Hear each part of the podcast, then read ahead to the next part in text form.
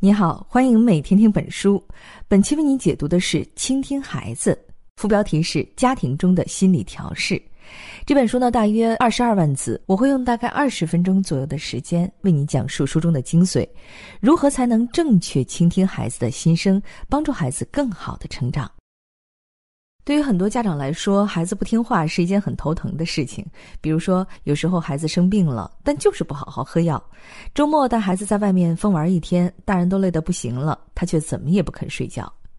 当然了，更常见的是，明明说好了不买玩具，但是呢，到了商场，孩子就是哭着闹着，非要再买一个小汽车。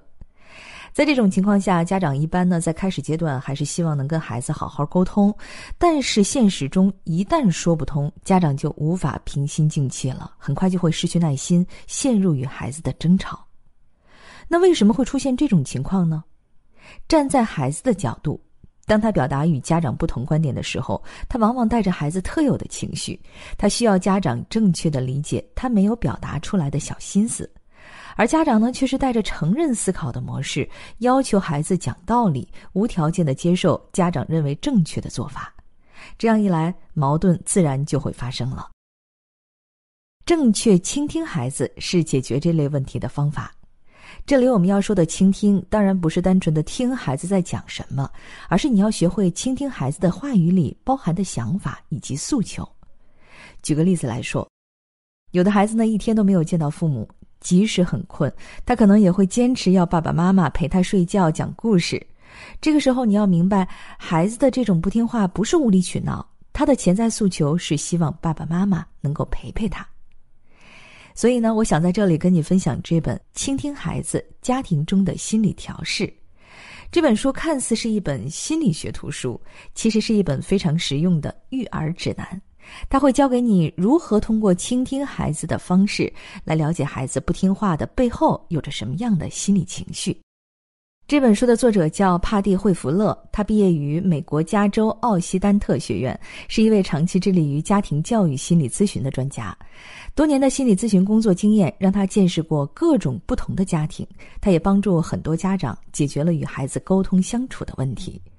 今天我们介绍的这本书，就是他结合了多年的心理咨询实践和研究，分析了大量的案例之后所写成的。惠弗勒认为，对于全世界的家庭来说，孩子的任性、发脾气都是存在的。家长需要理解和倾听孩子为什么会有这样的心理情绪。因此，在这本书当中，惠弗勒举了很多的例子，让我们可以知道解决问题有哪些办法，我们又要如何正确的倾听孩子。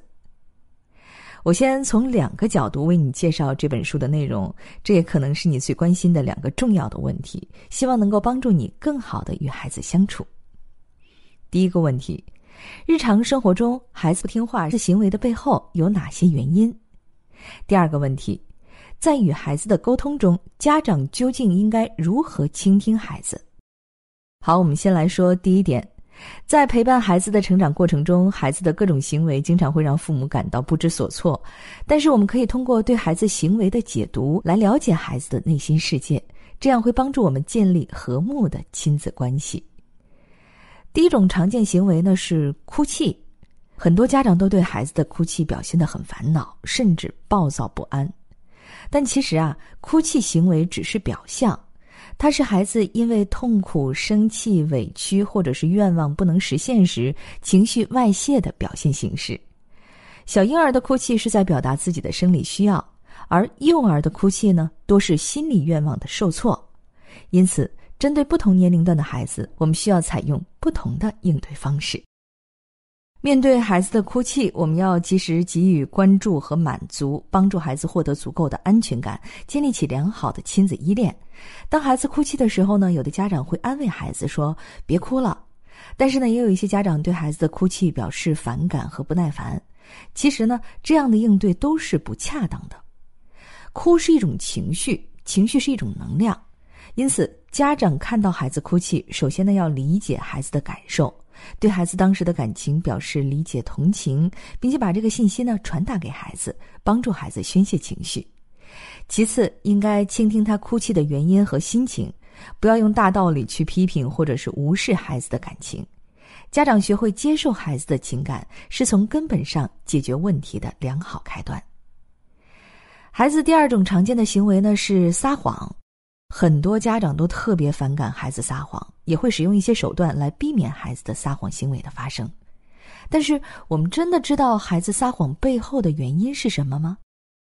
我们几乎都听过“狼来了”的故事，但是“狼来了”这个故事呢，还有这样一个版本：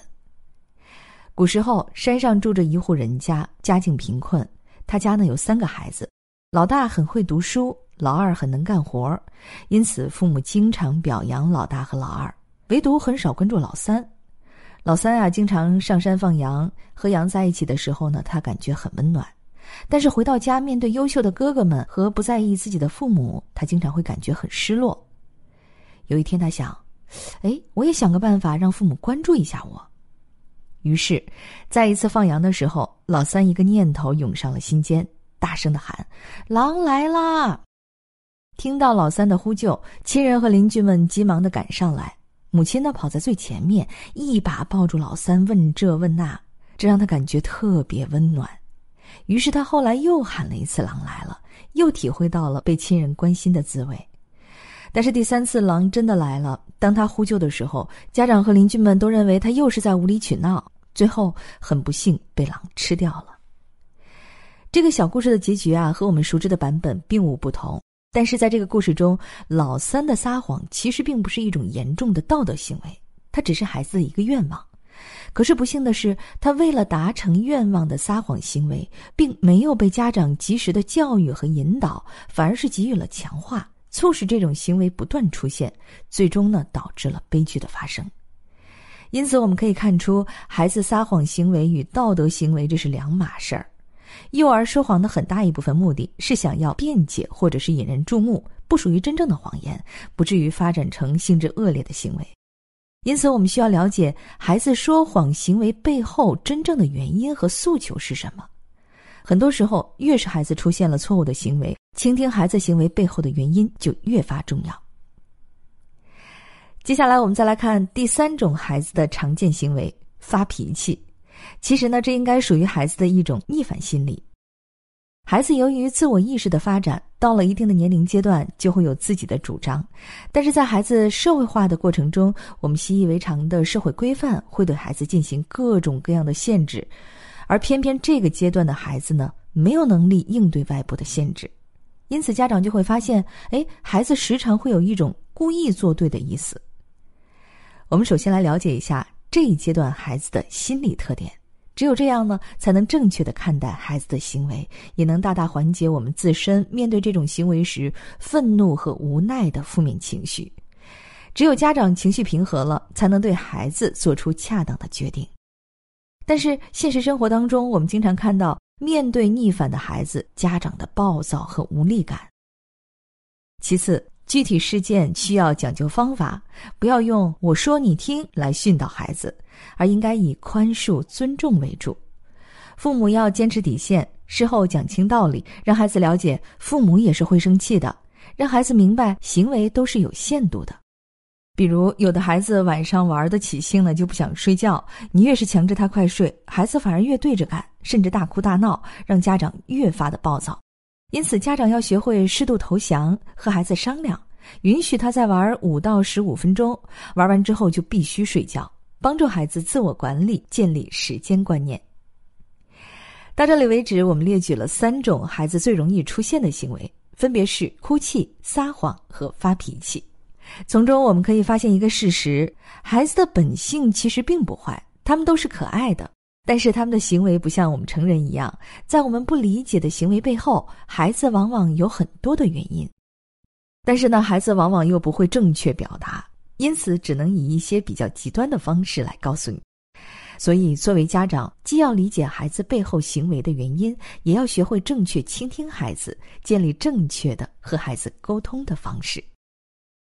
那接下来，我们就来说一说，我们应该如何用正确的方式进行倾听。我们首先来假设这样一个场景：当你的孩子在外面和别的小朋友起了争执，回家开始呢，在你面前一直哭的时候，作为一个家长，你会怎么做呢？有的家长不问原因，直接责骂孩子，哭得让人心烦；而有的家长呢，则是会问一问孩子发生了什么事情，然后批评自己的孩子或者是对方的孩子。还有的家长啊，则会倾听孩子自己主动说出事情的经过，然后再引导孩子自己做出对这件事情的判断。很明显，对于同一件事情，不同家长采用的这三种方法，一定是第三种方法，也就是倾听孩子的效果是最好的。哎，说到这儿呢，作者在书中表达了这样一个观点，他说：“孩子是我们的，但孩子的生活是他们自己的。”倾听孩子，目的是为了了解孩子，引导他们做出自己的判断，而不是将自己的判断强加在孩子的身上。所以，用正确的方式倾听孩子，对我们来说非常重要。那么，我们如何做到正确的倾听孩子呢？正确的倾听包括三个要求：首先是专注倾听孩子表达的内容；其次是感同身受的体验孩子表达时的情感。最后，我们也要合理的拒绝孩子的无理要求。下面我来仔细的跟你说一说这三个要求具体应该怎么做。首先，专注是正确倾听的重要前提。在倾听孩子表达的时候，我们必须专心的面对孩子。在父母和孩子沟通的时候啊，我们的全部注意力呢，必须都要放在孩子的身上。这个时候，不能有其他的工作来分散你的注意力。很多家长在倾听孩子表达的时候，往往手里面还在忙着别的事儿。如果这个时候你匆匆忙忙、心不在焉，那么就不要尝试倾听，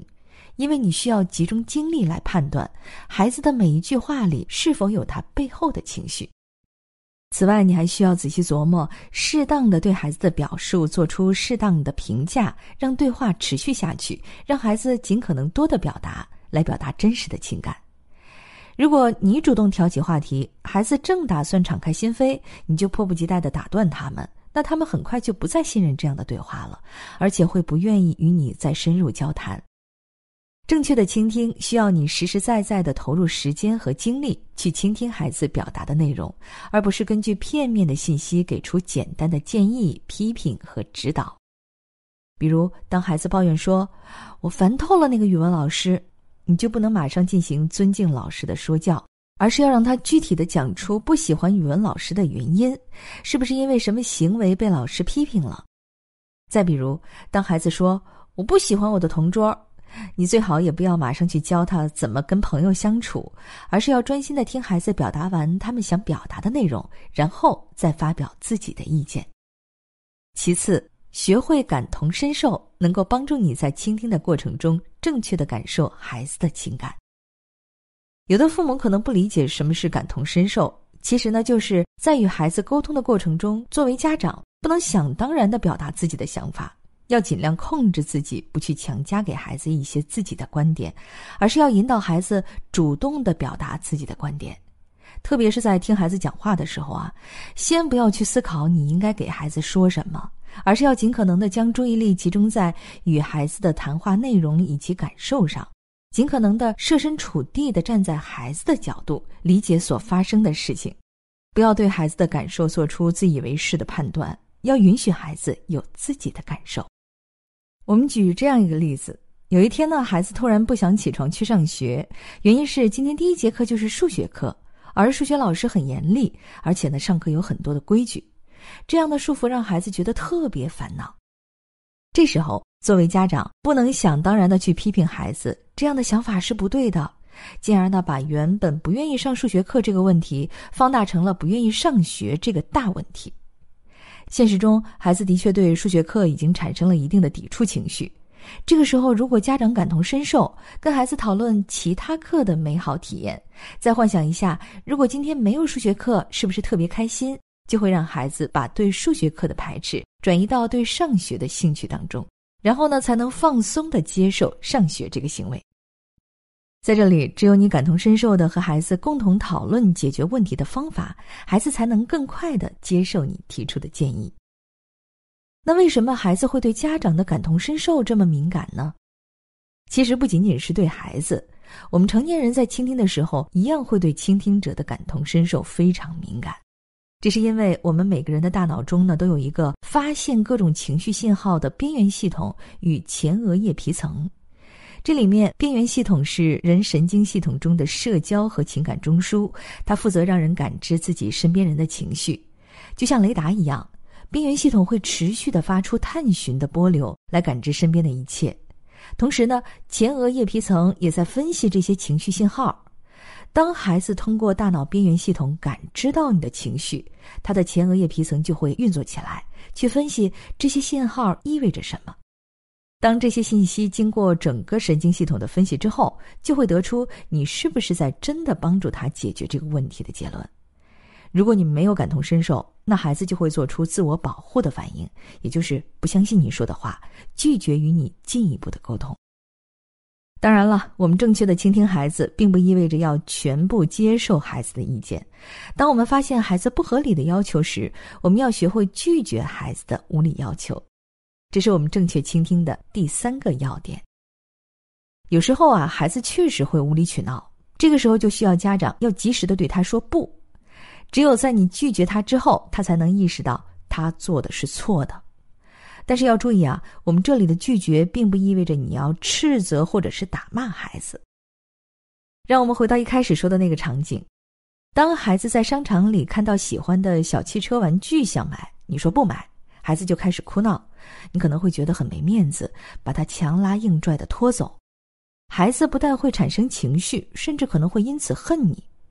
这是因为在孩子眼中，认为爱他就应该满足他，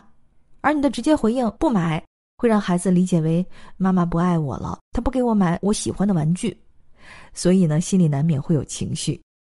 因此，在我们正确的倾听孩子表达的内容之后，如果确实要拒绝孩子的要求，可以在回绝的同时呢，把你拒绝的理由和原因告诉他。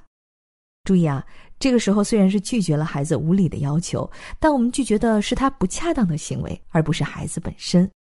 所以我们千万不能说一些“你这个孩子怎么这样，你太讨厌了”之类的伤害孩子的话。正确的拒绝不合理要求，不仅能够帮助他们更好的成长，也能让他们学会用自己的方式去处理问题，同时也仍然让孩子感受到你的爱。我们可以在拒绝孩子时坚持三个原则：第一是立规矩、讲原则；第二是拒绝的态度要温柔而坚定；第三是不伤人、不伤己。我们在拒绝时，一定要让孩子感受到，父母不是对孩子本身有意见，而是对事情本身有意见，对事儿不对人，这样才不至于影响到亲子关系。我们不能拒绝孩子对我们爱的期待，所以无论是怎样的拒绝理由，一定要让孩子感受到我们还爱他。好，讲到这里，本书的内容就基本结束了。我们再来从头梳理一下今天分享的要点。这本书的核心是倾听孩子，但是呢，倾听孩子的方法又分为两大部分。第一部分是要分析孩子常见的几种不良情绪和行为背后究竟都有哪些原因。孩子的本性并不坏，但是当他们产生了不良情绪，往往呢又不会正确表达，因此只能以一些比较极端的方式来告诉你，比如哭泣、撒谎、发脾气。因此，作为家长，既要理解孩子背后行为的原因，也要学会正确倾听孩子，建立正确的和孩子沟通的方式。在第二部分，我们说到了如何去倾听孩子，我给大家列举了倾听孩子的三个要点，分别是专注的倾听孩子表达的内容，感同身受的接受孩子表达的情感，以及合理的拒绝孩子的无理要求。有很多家长和孩子相处的并不好，经常是大人训斥，孩子哭闹。根本原因呢，在于家长其实并没有把孩子当成一个真正独立的人来看。我们要教育好孩子，一定要确立这样一个观点：孩子是一个独立的人，他有属于自己的想法。如果要想和孩子相处的愉快，首先要给予他尊重，而倾听是起码的准则。